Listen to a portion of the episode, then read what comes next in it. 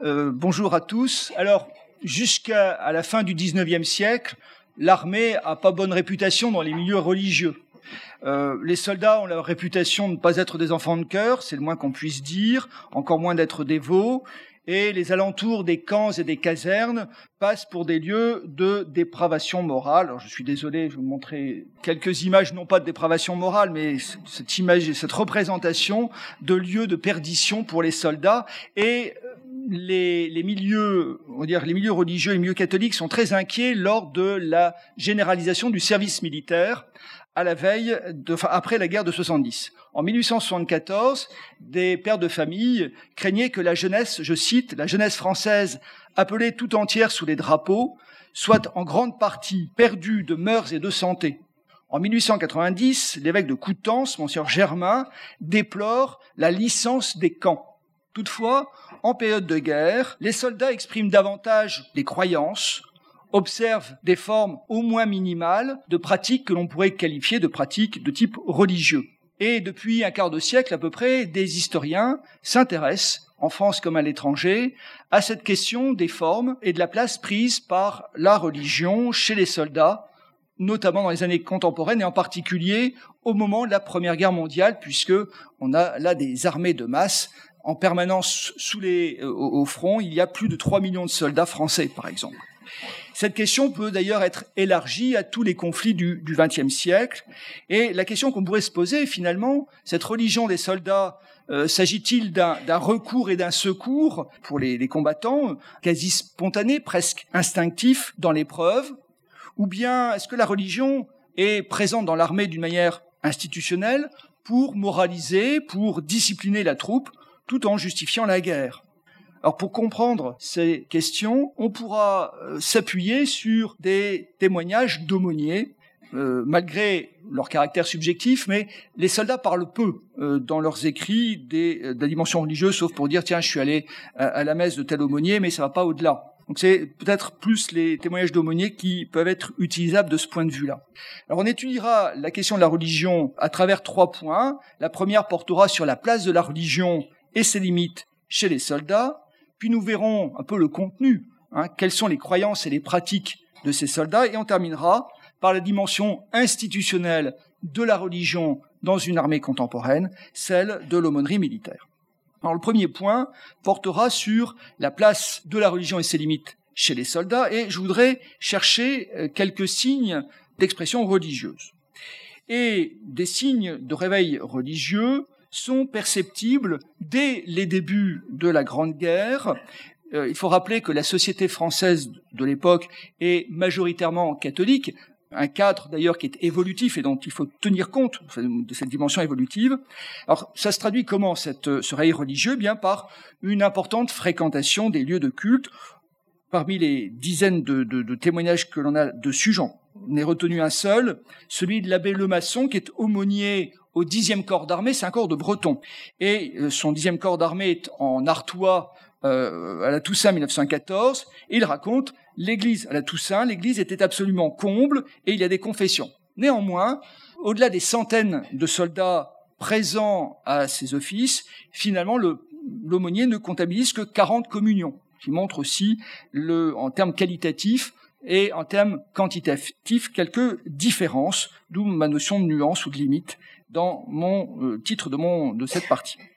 Alors, autre signe, des soldats retrouvent, euh, une pratique religieuse, des soldats qui étaient éloignés de l'Église, ils avaient pu être baptisés, ils avaient pu aller au catéchisme, et bien, avec la guerre, ils vont se retourner vers les hôtels, comme on dit à l'époque. Le père Lenoir, qui est un, un aumônier d'un régiment colonial, dont on peut voir d'ailleurs l'hôtel portatif dans l'exposition euh, sur, dans, dans la peau d'un soldat, le Père Lenoir enregistre euh, des retours à la fréquentation des sacrements, et je cite le Père Lenoir, après des abandons de 15, 20 ou 25 ans, et il évalue à peu près à un quart euh, de l'effectif euh, de son régiment le nombre des hommes qui retournent à l'Église. Autre exemple, l'abbé Tunien, qui est un aumônier d'un bataillon d'infanterie légère d'Afrique, c'est des bataillons disciplinaires.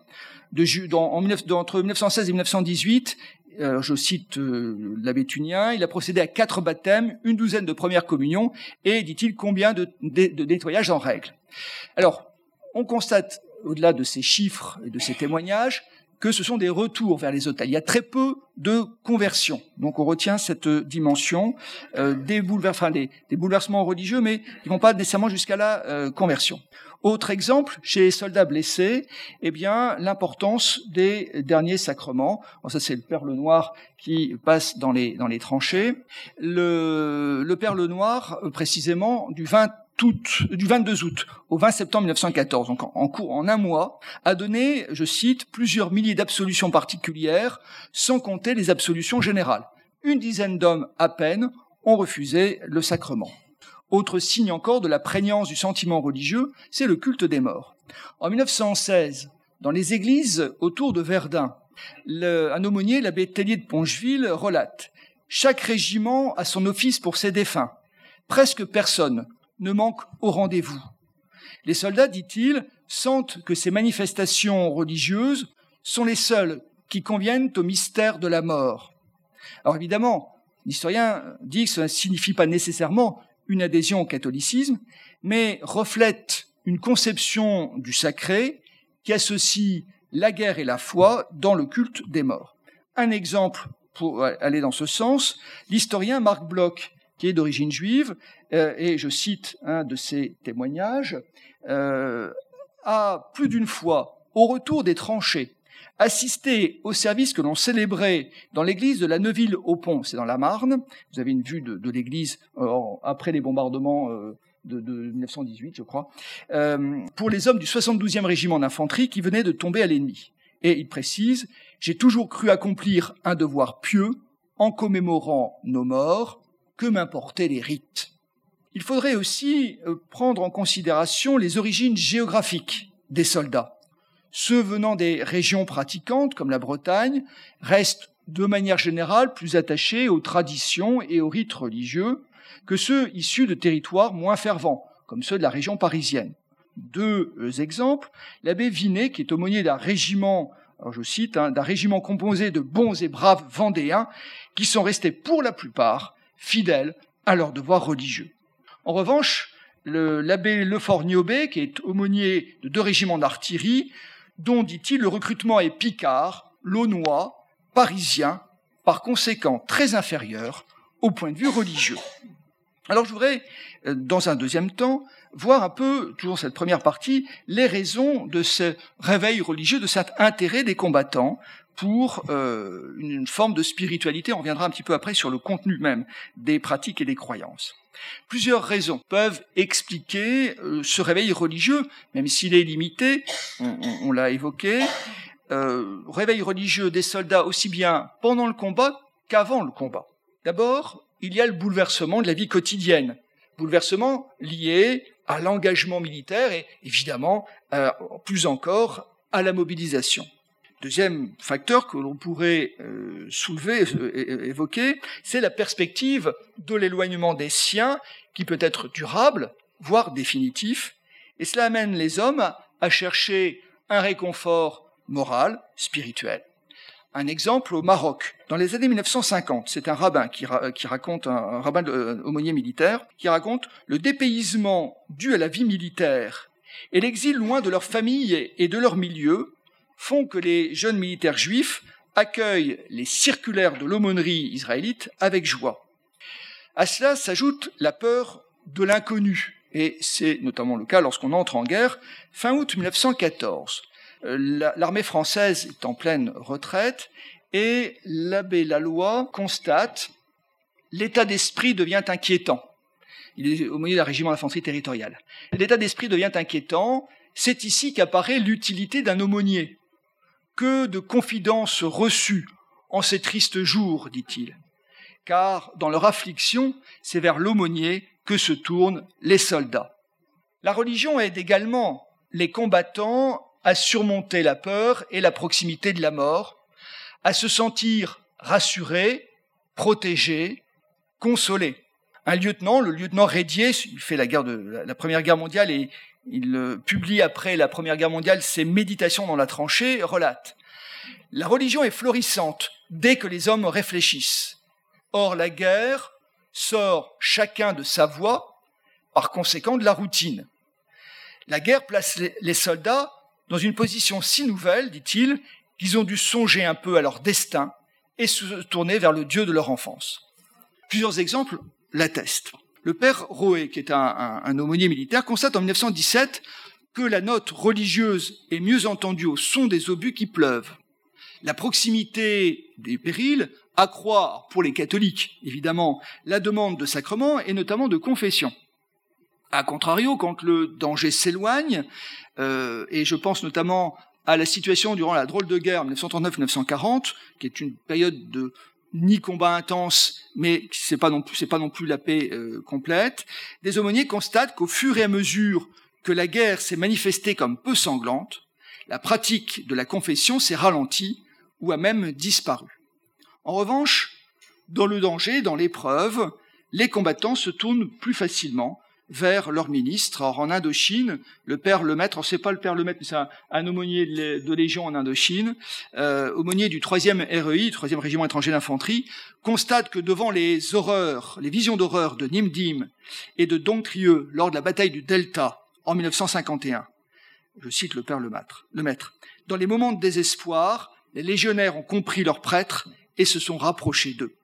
Face aux atrocités de la guerre, autre raison de réveil religieux, face aux atrocités de la guerre, il y a aussi une tendance à chercher ce qu'on appelle un sens, une vérité. Lors du génocide euh, rwandais en 1994, Monseigneur Dubos, qui était à l'époque évêque aux armées, rend visite aux troupes françaises engagées euh, sur le terrain et racontait une fois que débarquant euh, à Kigali, eh bien, euh, il était prêt à faire le tour des unités pour rencontrer les, les, soldats. Et aussitôt, la première chose qu'on lui demande, c'est de célébrer une messe, parce qu'il y avait une, les, soldats étaient éprouvés euh, par la proximité et la vue des massacres. Alors, on pourrait, suivant certains historiens, voir la foi comme une béquille du combattant. La formulation peut paraître un peu restrictive, mais on voit comment les croyances ont aidé les soldats à tenir il y a un grand débat chez les historiens, euh, il y a eu, ça commence un peu à s'atténuer, il y a eu un grand débat chez les historiens euh, autour de, euh, des raisons qui ont, tenu, qui ont permis aux, sociétés et aux soldats de tenir lors de la Grande Guerre. Deux écoles d'historiques. La première dit les soldats ont tenu parce qu'ils étaient contraints. Il y avait l'officier, le patron, l'instituteur, le gendarme, qui contraignaient les soldats à tenir et les civils mobilisés à tenir. De l'autre côté, il y a une autre, une deuxième école historique qui est celle du consentement. Les soldats ont tenu parce qu'ils ont consenti à la guerre, ils l'ont accepté, même s'ils ont pu éprouver de la lassitude, de la fatigue, du doute, ils ont globalement tenu par consentement. Et on pourrait voir la religion comme un vecteur du consentement. À moins que, si on revient à la théorie de la contrainte, on pourrait dire, mais finalement, l'aumônier, ce qui n'est pas aussi un des vecteurs de la contrainte aux côtés des gradés. Mais la religion, on verra, échappe pour une part à l'approche institutionnelle. Et en même temps, elle n'exclut pas des moments de doute ou d'opposition. Il faut sans doute pas généraliser, trop généraliser la religion des soldats, ni surestimer les retours vers les hôtels. Des combattants restent athées ou anticléricaux, comme il l'était avant-guerre, et certains aumôniers en font les frais. L'abbé Pango est, dit-il, deux ou trois fois l'objet de colibés. L'abbé Enoch, de la troisième division d'infanterie, doit faire face, dit son biographe, à une sourde animosité des soldats. Les poilus de son régiment sont originaires de Saint-Denis et ne comprennent pas la présence de l'aumônier au front. Je cite, Il est tout de même drôle, le curé. Pourquoi qu'il risque sa peau quand il pourrait se planquer?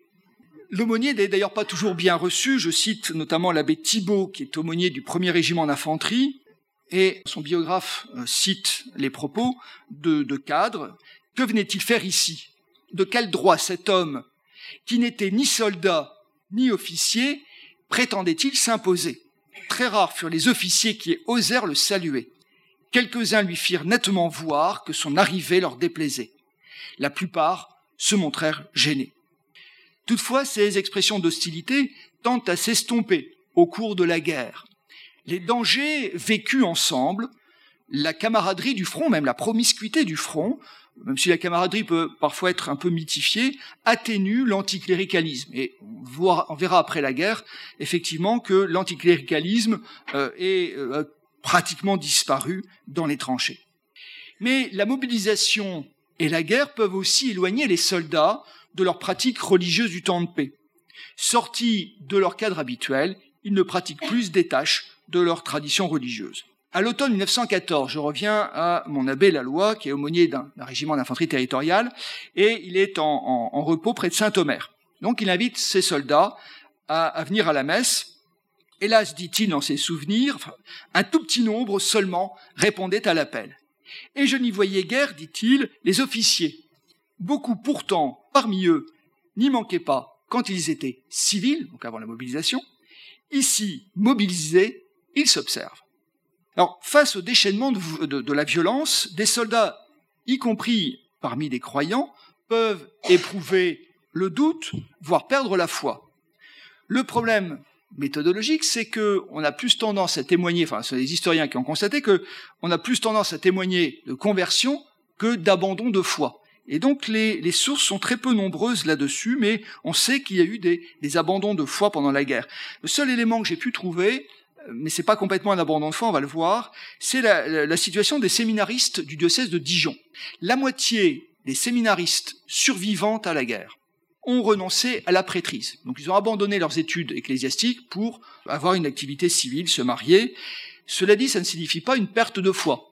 Perte de vocation ecclésiastique, c'est sûr, peut-être pas pour autant une perte de foi. Et puis on a aussi le discours des aumôniers qui se plaignent assez régulièrement, euh, mais ça fait partie peut-être aussi des, lieux communs ecclésiastiques. Hein. Il faut prendre du recul et avoir un esprit critique vis-à-vis des témoignages euh, des aumôniers qui regrettent le déclin des pratiques religieuses. Fin 1915, un aumônier, l'abbé Troussel, observe que le niveau religieux et moral a baissé d'une façon considérable depuis quelques mois d'autres prêtres s'enthousiasment en disant mais mon église est pleine, c'est extraordinaire. C'est vrai que par rapport au temps de paix, euh, il y avait que des femmes, pratiquement que des femmes, c'est un dimorphisme dans la pratique religieuse dans l'église. Et là, je vois plein de jeunes hommes, c'est quand même extraordinaire. Mais un, prêtre soldat explique finalement tout cela est relatif au nombre, aux circonstances. N'en déplaise à certains aumôniers trop optimistes, ce n'est pas le nombre considérable de ceux qui viennent parfois qu'il faut juger, mais le nombre plus grand encore de ceux qui s'abstiennent toujours. Cependant, la sympathie pour le prêtre n'a cessé de croître, et ça explique la baisse de l'anticléricalisme. En avril 1916, près de Verdun, euh, l'abbé Tellier de Pongeville, dont je vous avais déjà parlé tout à l'heure, célèbre une messe qui attire une très grande assistance. L'église est pleine, mais n'est pas dupe. Il dit cette messe constitue une sorte de distraction dans l'existence monotone de cette petite ville où il n'y a ni civil, ni café, ni même de gros incidents militaires. Mettons des soldats qui se, qui se bagarrent, voilà, les autres vont aller voir ce qui se passe. Là, il n'y a rien. Et donc, euh, la seule distraction, finalement, c'est l'office religieux. Donc, ça permet de relativiser euh, un peu les, choses, et tout cela intéresse évidemment l'historien. Pour autant, il faudrait peut-être maintenant voir, au-delà de la forme, la réalité, le contenu des pratiques et des croyances des soldats. Ce sera l'objet de ma deuxième partie, et je voudrais voir un peu le très, très vaste panel de croyances entre superstition et religiosité dans le musée, vous verrez dans l'exposition, un anthropologue avait conseillé le terme de magie. Je préfère utiliser le terme de religiosité, de superstition, de croyance, qui est plus large. Hein. Pratiques magiques sont un aspect de ces croyances et de ces pratiques. Alors, il faut déjà partir d'une idée centrale, c'est qu'il existe chez les soldats de nombreuses confusions entre une foi qui serait définie d'un point de vue doctrinal, avec un corps d'enseignement, etc., un corps théologique, et puis toutes sortes de formes de superstition qui s'inspirent, dont les pratiques s'inspirent d'un vieux fond rural de croyances plus ou moins païennes. Et entre les deux, des comportements qu'on pourrait désigner sous le terme de religiosité, avec une forme de religion populaire. Donc les choses ne sont pas faciles à distinguer. Cela s'explique en partie par l'ignorance religieuse des soldats. Et cela, euh, c'est valable de la Première Guerre mondiale jusqu'à la guerre en Afghanistan ou au Mali. J'ai eu des témoignages d'aumôniers qui confirmaient ce que leurs anciens de la Grande Guerre constataient déjà. L'historien est content de voir ces récurrences et ça va tout à fait dans le sens de l'exposition dans la peau d'un soldat. En 1914, je reviens au père Lenoir, l'aumônier des soldats coloniaux.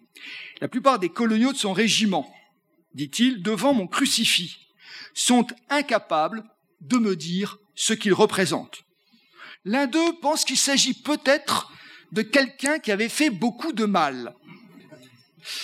Et donc, on n'est pas étonné, avec une telle ignorance religieuse, de voir toutes sortes de pratiques, superstitions, de religiosité, la récitation de formules incantatoires, le port d'amulettes, de fétiches porte-bonheur pour conjurer un sort funeste.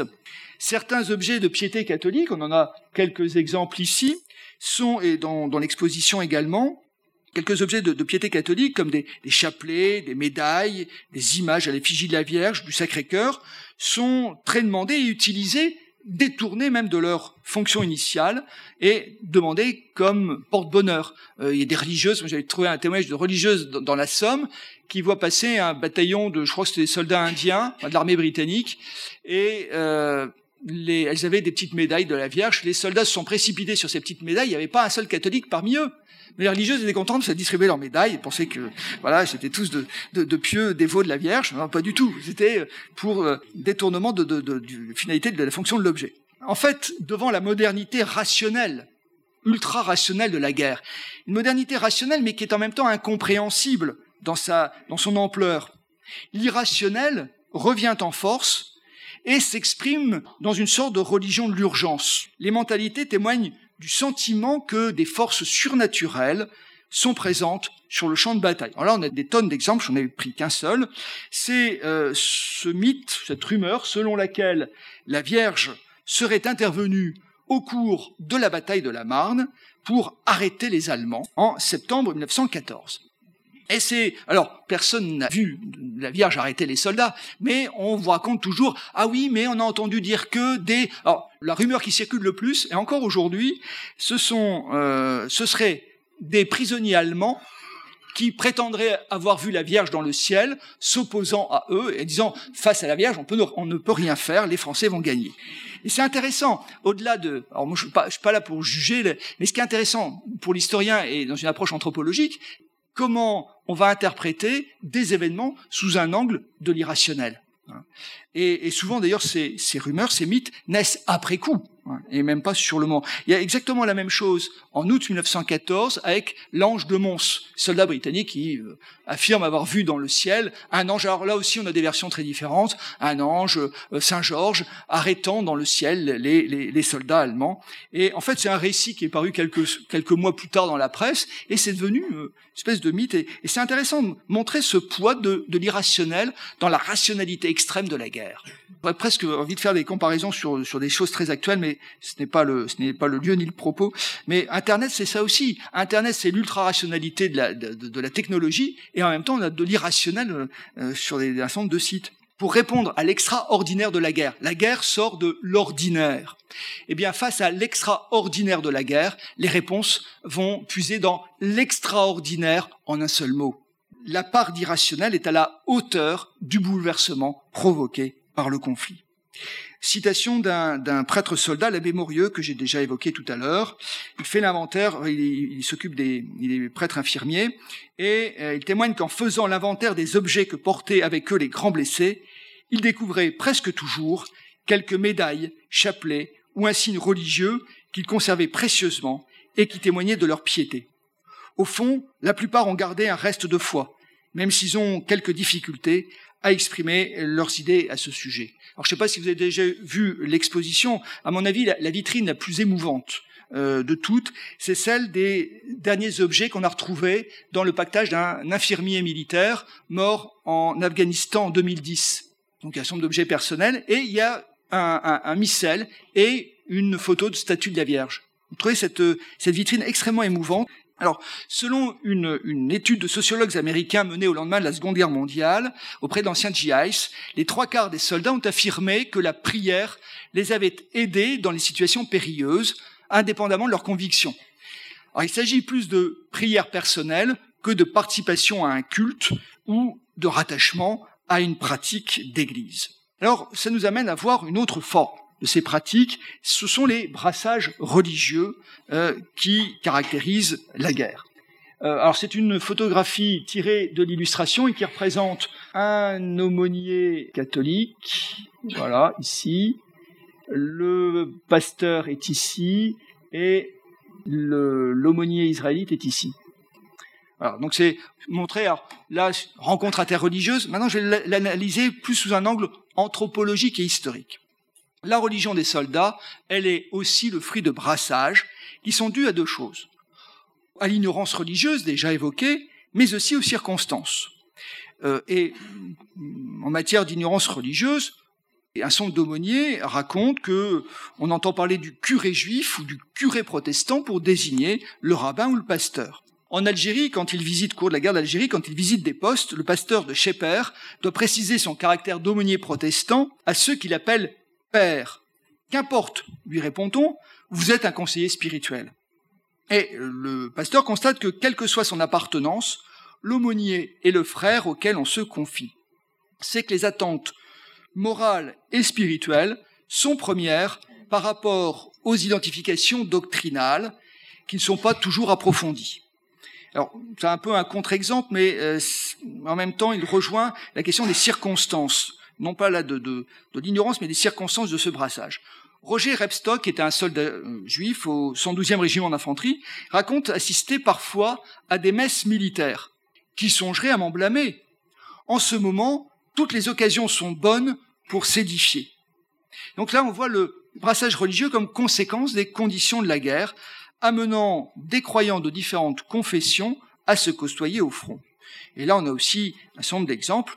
Père Delissalde, qui est aumônier de la marine en Indochine, célèbre une messe de Noël en 1950 à Ung Hoa, sur la rivière Noire, devant, dit-il, une foule disparate appartenant à toutes les races. Légionnaires allemands, polonais, russes, espagnols, d'abord musulmans, noirs soudanais, supplétifs anamites, matelots, si le sens de la fête chrétienne leur échappe parfois, leur présence et leur attention expriment néanmoins une quête spirituelle.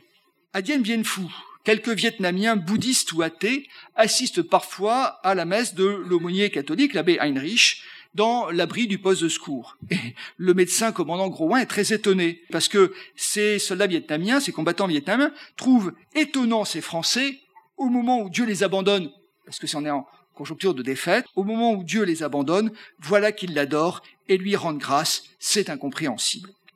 Par sa composition, euh, l'armée française en 1943-44, qui regroupe des unités de l'armée d'Afrique et de la coloniale, est multiconfessionnelle. Et elle combat en outre aux côtés des Américains et des Britanniques, parmi lesquels la diversité religieuse est également importante.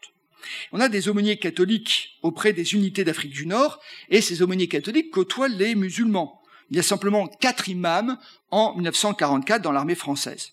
Alors, parmi ces aumôniers, il y a des pères blancs. Et les pères blancs connaissent bien le monde arabo-musulman, connaissent la langue, les coutumes. C'est le cas, par exemple, du père Pi, qui, dit-il, n'oublie pas sa mission de charité envers les musulmans. Et à l'occasion de la fête de l'Aïd el-Kébir en, 1942, il va à la rencontre des pays algériens. Ces pays sont tellement heureux d'entendre les bonnes paroles et les histoires du capitaine marabout qu'il l'invite à revenir les voir. En 1944, lors de la bataille du Belvédère en, Italie, les tirailleurs musulmans blessés, je cite euh, René Chambre, appellent le prêtre catholique et prononcent le mot qu'ils n'employaient jamais auparavant, mon père, parce qu'ils ne veulent pas être seuls pour mourir. Parfois, des cérémonies interreligieuses sont organisées pour les funérailles lors de la bataille de Dunkerque en 1940, dans le sanatorium de Zuidcote. Alors Zuidcote, c'est un petit peu à l'est de Dunkerque. C'est là où on transportait un grand nombre de blessés, devenu un hôpital de campagne. Le pasteur Clavier institue une sorte de service commun devant la fosse commune, où s'alignèrent, dit-il, certains jours, jusqu'à 40 morts. Tantôt le prêtre commençait, tantôt moi-même, chacun avec sa liturgie, et l'autre suivait. Et nous avons eu aussi parfois le rabbin. Alors ça nous invite maintenant à voir, au-delà de ce brassage, les spécificités, de voir les dévotions particulières qui caractérisent peut-être davantage le catholicisme, mais fluctuent selon les périodes.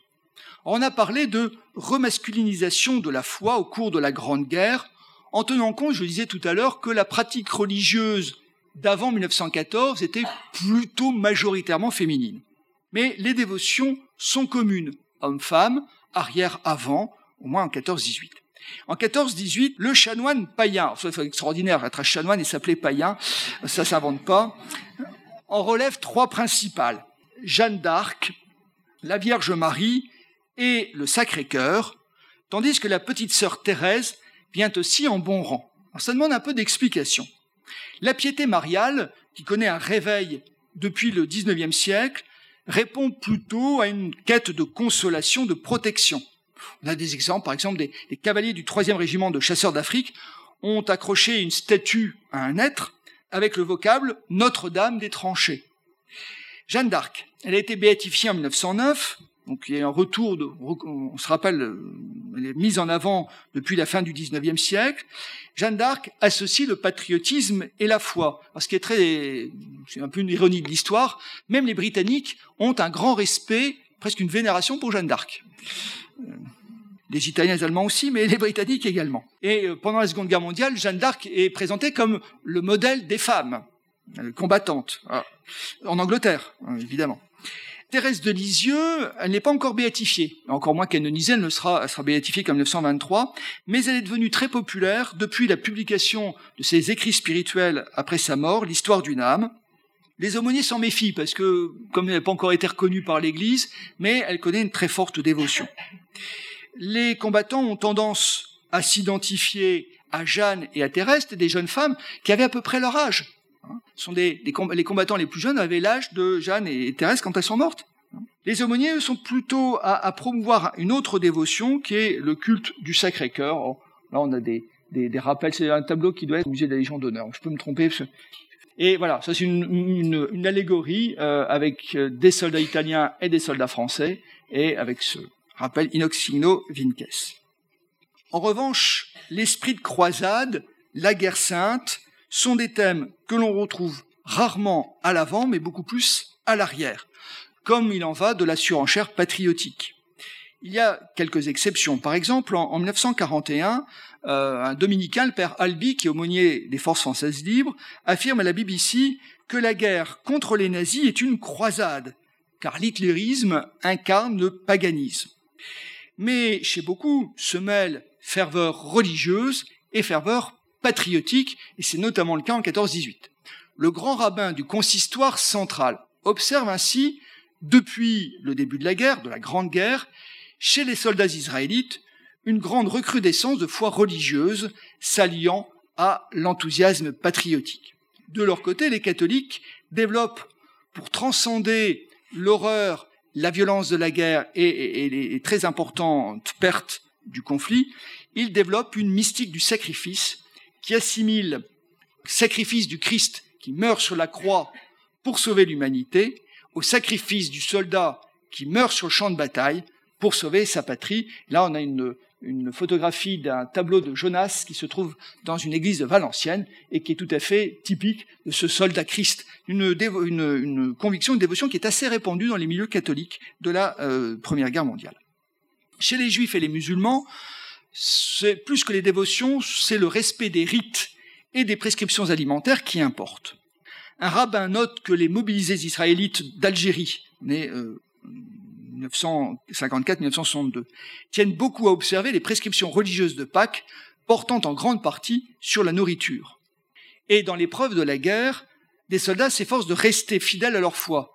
Roger Repstock, je citais tout à l'heure, qui assistait de temps en temps à la messe par besoin de, spiritualité. Remercie l'Éternel qui nous permet, malgré les difficultés présentes, de rester fidèles aux traditions de nos pères.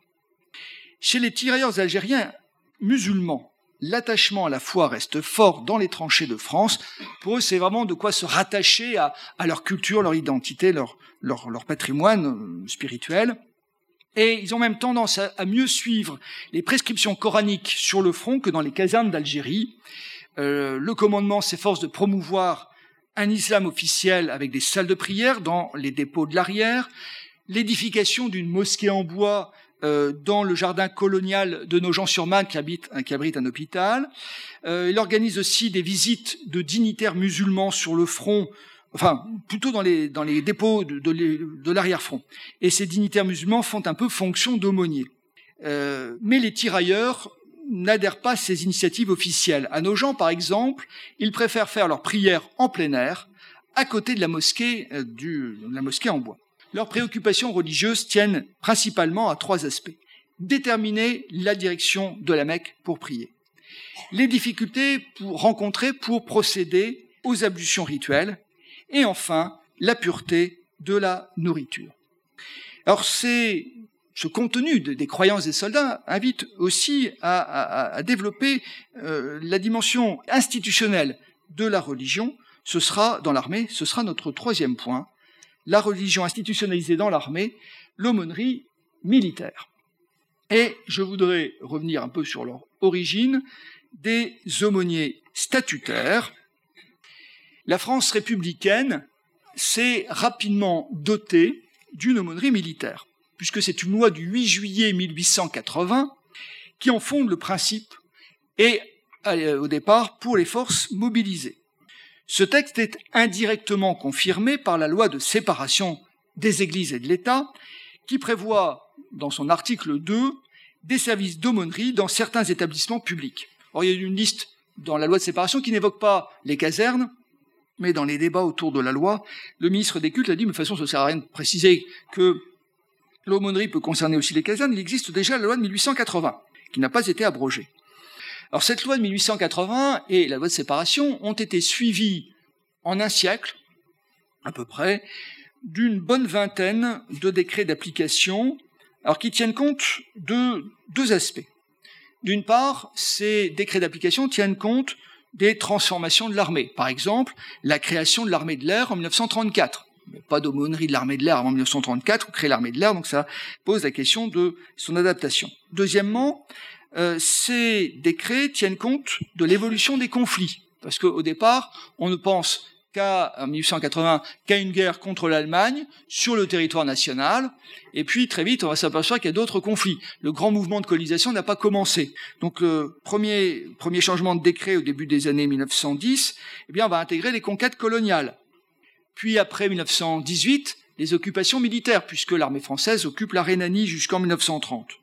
On verra en 1960, enfin dans les années, dans les années 50 plutôt, les opérations de maintien de l'ordre, parce que à l'époque, l'Algérie n'est pas considérée comme une guerre, donc est-ce qu'on peut appliquer l'aumônerie militaire? Et finalement, un texte précise, ben, l'aumônerie militaire, ça se pose, euh, son organisation se prévoit aussi pour des opérations de maintien de l'ordre, et on peut y ajouter également les opérations extérieures.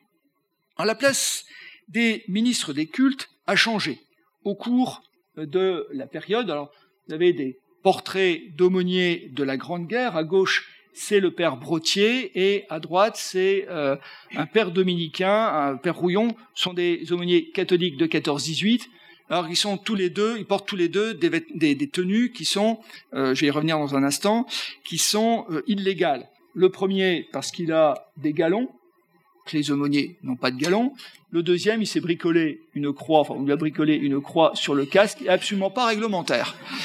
Mais voilà, c'est 14-18, sur le front, peut-être un peu moins exigeant. Alors, jusqu'à la Seconde Guerre mondiale, on peut dire qu'il y avait des aumôniers, mais pas d'aumônerie.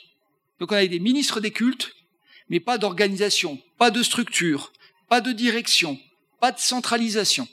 N'y a pas de chef dans l'aumônerie militaire en 1914-1918. Ni pour les catholiques, et pourtant c'est une église très hiérarchisée, ni chez les protestants, ni chez les juifs. Parlons pas des musulmans, il n'y a quasiment rien. En plus, ces aumôniers sont peu militarisés. Ils ne portent pas d'uniforme, on vient de le voir. Alors ils ont souvent un mix, c'est-à-dire qu'ils euh, conservent, pour un certain nombre d'entre eux, une tenue civile, surtout le cas des, des catholiques, la soutane, panaché d'objets ou d'attributs militaires. La capote, le casque, bon, le casque est quand même un peu indispensable. Euh, on reviendra après sur des insignes distinctifs. Euh, les protestants et les, hum, pasteurs euh, ont plutôt tendance à porter des uniformes d'officiers du corps de, enfin du, du, service de santé, mais sans insigne de grade. Je vais revenir un petit peu après sur leurs insignes spécifiques. On peut dire que ces aumôniers finalement sont plus des aumôniers de militaires affectés auprès des militaires plutôt que des aumôniers militaire. Entre le substantif et l'adjectif, épithète, on a comme ça une petite différence. À partir de la Seconde Guerre mondiale, les choses ont changé. Ils ont commencé à porter une tenue de combat, qui est quand même plus pratique pour suivre les opérations, avec des insignes spécifiques. Alors là, ce sont des insignes à gauche de l'aumônier militaire protestant, au centre de l'aumônier militaire catholique, et à droite l'étape de la loi des euh, aumôniers euh, israélites. Et puisqu'ils ont été créés il y a euh, dix ans, ce sont les, trois cultes agréés jusqu'en 2005, dans la tradition concordataire en fait. On n'a pas été très loin, on a repris les cultes concordataires, et depuis 2005 ont également été institués des aumôniers musulmans. C'est l'insigne de béret avec le croissant de l'islam. Alors, en, en, 1918, on a quand même eu six imams qui avaient gardé un titre civil, qui ont visité des camps de tirailleurs, et en 1943, je l'ai dit, 43-44, quatre imams dans l'armée de l'âtre. Alors, aux côtés de ces ministres des cultes officiels, il y a des aumôniers officieux, on les surnommait les bénévoles en 14-18, et ils se recrutent parmi les prêtres, les pasteurs et les rabbins mobilisés comme soldats, puisque les ministres des cultes doivent le service militaire depuis 1889, la loi des curés Sakodo. Et donc ils exercent une fonction religieuse en plus de leur rôle militaire. Et ils personnalisent en quelque sorte la religion dans l'armée. Les aumôniers n'ont ni rang ni grade dans l'armée, mais ils, ont, ils, sont assimilés du point de vue de la solde, puis ensemble d'autres éléments, à des officiers subalternes. Les titulaires sont assimilés capitaines, d'où les galons de capitaine sur la tenue euh, du père Brottier, mais c'est pas du tout légal, non ni rang ni grade.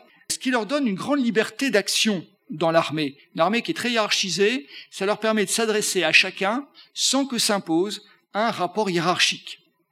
Depuis 2011, les aumôniers sont administrés par le commissariat. Auparavant, ils l'étaient par le service de santé et leur affectation normale au combat, c'était l'ambulance. Et du fait de leur rôle humanitaire, ils ont aussi, depuis 1864, un brassard euh, avec la Croix-Rouge. Alors je ne sais pas pourquoi euh, l'aumônerie maintenant est gérée par le commissariat, c'est sans doute pour des raisons financières et économiques euh, qui touchent toutes, toutes les fonctions de l'État. Alors ces aumôniers, eh bien, que font-ils dans l'armée? Ça nous pose la question de leur ministère. Alors je ne vais pas développer le ministère le plus, celui pour lequel ils sont recrutés, qui est l'exercice du culte. Ils doivent célébrer les offices de leur culte régulièrement, puisque c'est l'esprit même de l'aumônier, c'est que les soldats peuvent pas aller librement exercer leur devoir religieux, eh bien, qu'à cela ne tienne, ce sont les églises qui vont vers eux via les aumôniers pour leur permettre d'accomplir les rites de leur religion. Bon, je ne vais pas développer les, messes militaires, voilà. Mais je voudrais aller un petit peu au-delà pour voir comment ces euh, aumôniers contribuent à entretenir le moral des troupes à travers leur proximité avec les combattants. Ils rencontrent des soldats, souvent d'ailleurs des soldats qui sont éloignés euh, des églises, qui sont très ignorants des choses religieuses et qui tiennent l'aumônier pour un ami, un confident. Ça leur rappelle leur village, leur quartier, le temps de paix. Pour certains, ça rappelle leur vieux curé. Et donc ces aumôniers prodiguent un réconfort moral, matériel même. Ils apportent des nouvelles, des journaux, des douceurs, des médailles. On parle ainsi euh, en 14-18, alors évidemment aujourd'hui ce serait évidemment scandaleux, l'apostolat de la cigarette. Bon, évidemment, aujourd'hui, les boîtes d'oration ne comportent plus de cigarettes, mais l'apostolat de la cigarette. Le pasteur Gass, en Algérie, avait trouvé une autre formule. Il dit, de temps en temps, je vais partager avec les soldats une chronombourg d'amitié. Un aumônier constate d'ailleurs lors de la drôle de guerre le contact du prêtre, même s'il n'aboutit pas à la pratique sacramentelle, n'est cependant pas sans fruit. Bien des préjugés se dissipent. De fait, l'anticléricalisme, je l'avais dit euh, déjà, s'est atténué après 1918. Alors le commandement tente d'utiliser, de s'appuyer, ce, rayonnement moral tente de s'appuyer sur lui. À la veille d'une attaque, le général de Goutte s'informe auprès euh, de l'aumônier du premier corps d'armée, l'abbé Schuller, de l'état du moral des soldats et il lui demande de l'exalter encore. Le prêtre devient ainsi, enfin l'aumônier devient ainsi un auxiliaire du commandement pour fortifier les courages, soutenir le moral, garder la discipline. Le général Gouraud, qui commandait le corps colonial, affirme d'ailleurs qu'avec un bon colonel et un bon aumônier, un régiment passe partout. Un soldat juif euh, estime de même que pour un rabbin de valeur militaire unique, on augmentera la valeur militaire de régiments entiers par la sécurité morale et aussi la satisfaction d'être traité au point de vue de la foi à l'égal des autres. Le regard de l'adversaire est intéressant aussi pour euh, corroborer cette constatation. Pendant la guerre d'Indochine, le père Jean un aumônier parachutiste, est détenu dans un camp de prisonniers du Viet Minh. Les conditions y sont très dures. Et sont d'autant plus, elles sont particulièrement dures pour lui parce que ses gardiens, je cite ses souvenirs, ses gardiens le considèrent comme un commissaire politique au moral des armées impérialistes et colonialistes. Il représente à leurs yeux un chef d'état-major spirituel dont les étoiles ne se voient pas sur les manches, mais qui les inquiète davantage que le général de X. En entretenant le moral, les aumôniers concourent donc à renforcer la combativité des troupes, ou tout au moins à leur signifier leur sens du devoir militaire. Mais est-ce qu'on est là encore dans le domaine religieux ou dans le domaine militaire? La limite, elle est extrêmement ténue, puisqu'elle tourne autour de l'idée du moral des troupes. Et puis, euh, justement, cette question de renforcer le devoir militaire, le sens du devoir militaire, est liée à la lecture que ces aumôniers font des guerres. Ils contribuent à justifier la guerre en cours, à dire ce qu'on appelle le ius ad bellum, le droit à faire la guerre, la guerre juste. En 1915, la Tefila du soldat, c'est un livre de prière pour les soldats juifs élaboré par un aumônier, le rabbin Libère, et ce, cette Tefila du soldat comporte des prières du combattant. L'une d'elles invoque Ô Seigneur, bénis nos armées qui combattent pour l'honneur et le salut de la patrie, et accorde-leur la victoire due à la plus sainte des causes. Cette prière demande aussi que la lumière éclaire et guide les chefs qui commandent à nos vaillants défenseurs, et elle espère que la France jouisse bientôt d'une paix glorieuse. À côté du ius ad bellum, les euh, théologiens du XVIe siècle avaient distingué le ius in bello, le droit dans la guerre, le respect du droit dans la guerre. On ne fait pas n'importe quoi à l'encontre des blessés, des réfugiés, des prisonniers. Et ces aumôniers sont aussi parfois les garants du ius in bello. Lors de la guerre d'Algérie, euh, certains condamnent, par exemple, l'usage de la torture, des exactions. Je pense notamment à l'abbé Péninou, qui est aumônier de la 25e division parachutiste et qui fait une note de service interne euh, pour justifier, euh, enfin pour condamner l'usage de la torture. Parfois, les procédés sont discrets. L'aumônier va s'adresser au commandement d'une unité pour que soit mis fin à des excès. À Tablat, par exemple, le pasteur Barillet obtient d'un aumônier, d'un officier l'assurance que les brimades infligées aux suspects ne se reproduiraient plus. Donc il y a un rôle un peu de modération de ces aumôniers. J'ai pris l'exemple de la guerre d'Algérie, on pourrait trouver d'autres exemples lors des euh, conflits précédents. Ça nous invite à voir, peut-être dans une dernière sous-partie, l'image des aumôniers dans l'armée. Derrière l'aumônier, il y a la religion. Et cela inclut, cela ouvre vers une attitude face à la mort. Et la mort en guerre, elle a trois spécificités. C'est d'abord une mort violente. C'est deuxièmement une mort massive. C'est troisièmement une mort de jeunes.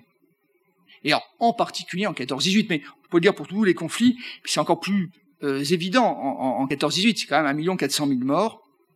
Là, je vais donner quelques images d'aumôniers conclure cette dernière partie, l'aumônier se militarise en portant un uniforme, en étant mieux intégré dans l'armée. Depuis les années 40, il y a une hiérarchisation, une institutionnalisation de l'aumônerie au sein de l'armée, en particulier sous l'influence et le modèle anglo-américain.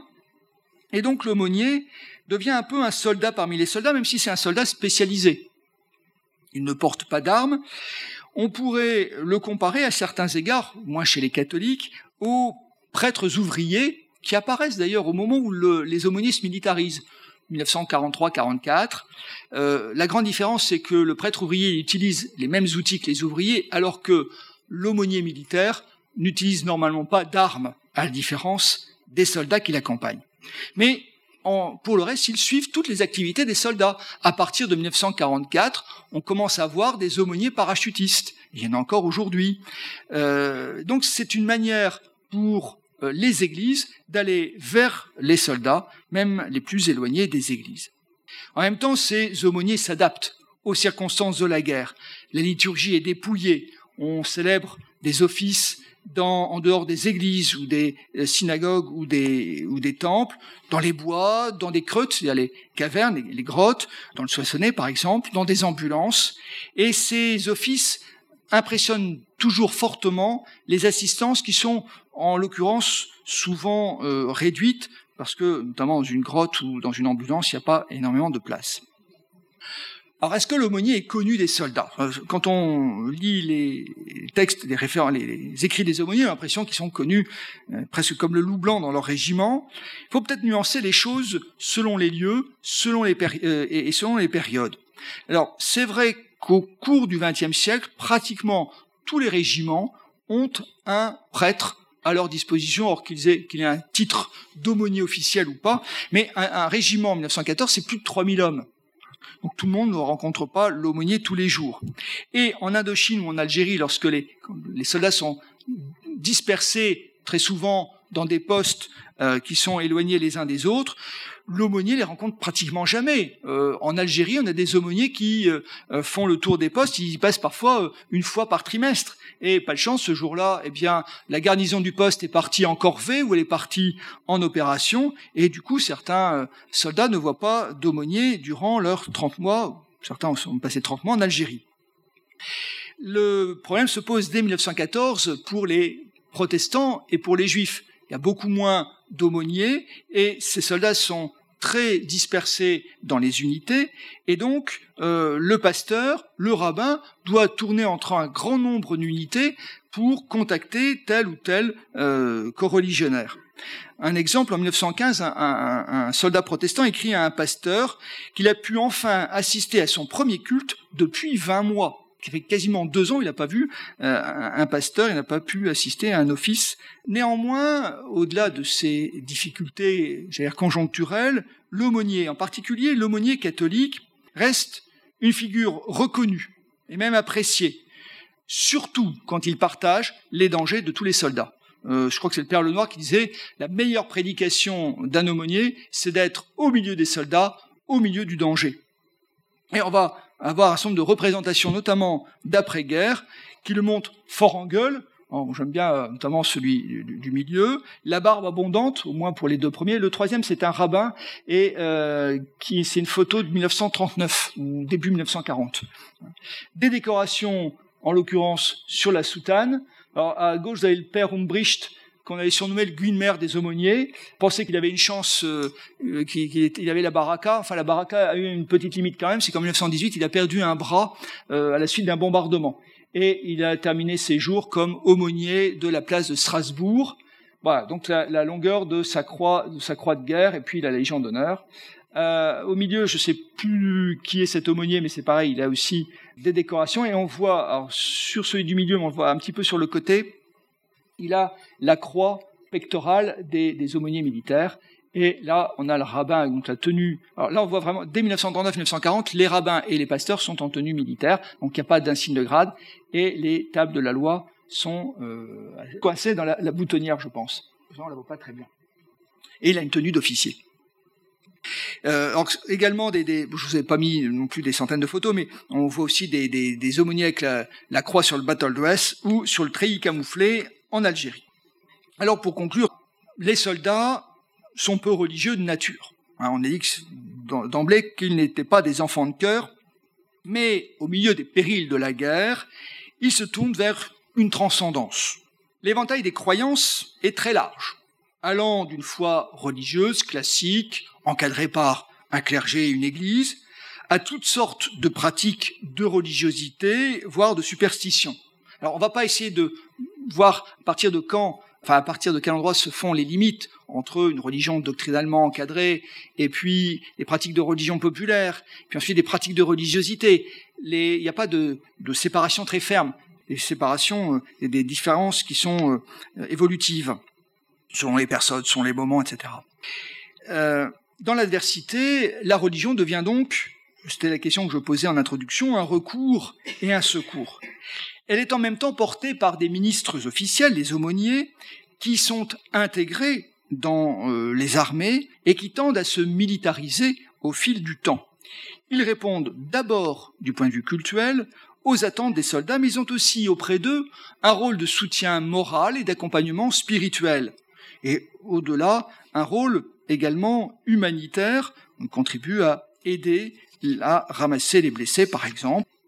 Ce faisant, ils aident, ils contribuent à euh, inciter les soldats à accomplir leur devoir de soldats.